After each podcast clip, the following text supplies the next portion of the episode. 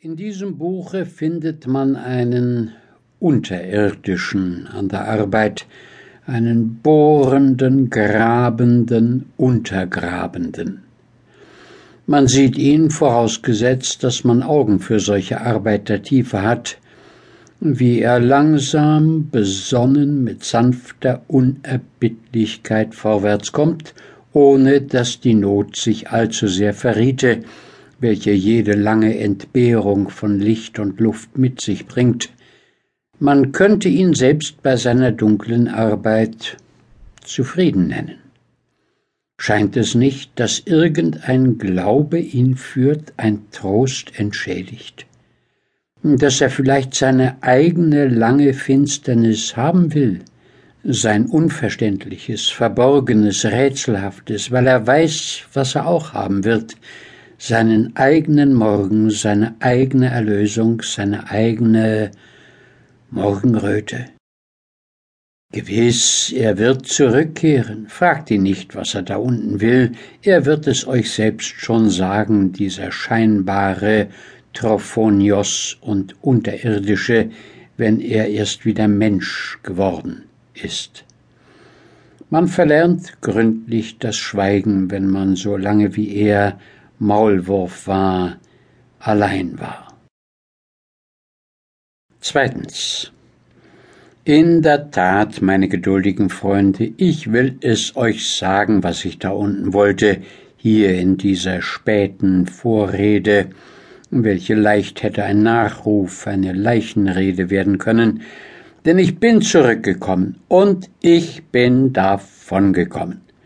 Glaubt ja nicht, dass ich euch zu dem gleichen Wagnisse auffordern werde oder auch nur zur gleichen Einsamkeit. Denn wer auf solchen eigenen Wegen geht, begegnet niemandem. Das bringen die eigenen Wege mit sich.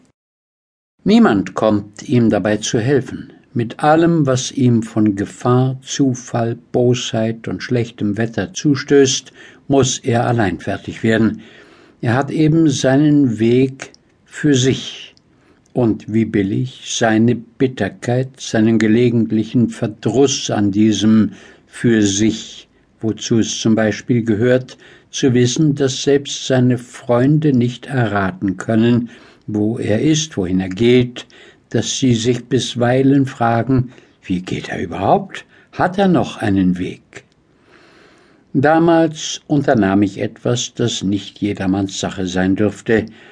Ich stieg in die Tiefe, ich bohrte in den Grund, ich begann ein altes Vertrauen zu untersuchen und anzugraben, auf dem wir Philosophen seit ein paar Jahrtausenden wie auf dem sichersten Grunde zu bauen pflegten, immer wieder, obwohl jedes Gebäude bisher einstürzte, ich begann unser Vertrauen zur Moral zu untergraben.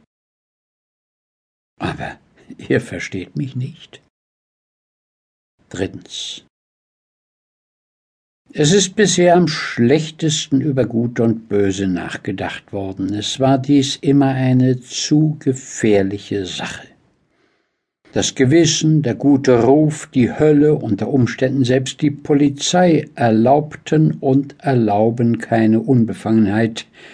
In Gegenwart der Moral soll eben wie angesichts jeder Autorität nicht gedacht, noch weniger geredet werden.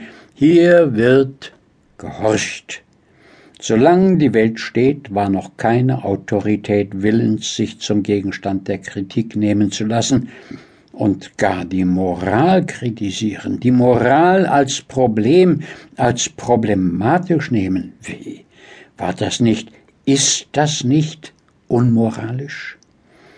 Aber die Moral gebietet nicht nur über jede Art von Schreckmitteln, um sich kritische Hände und Folterwerkzeuge vom Leibe zu halten.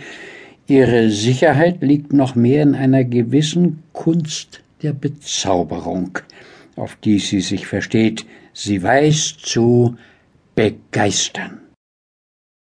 Es gelingt ihr oft mit einem einzigen Blicke den kritischen Willen zu lähmen, sogar zu sich hinüberzulocken. Ja, es gibt Fälle, wo sie ihn gegen sich selbst zu kehren weiß, so dass er sich dann gleich dem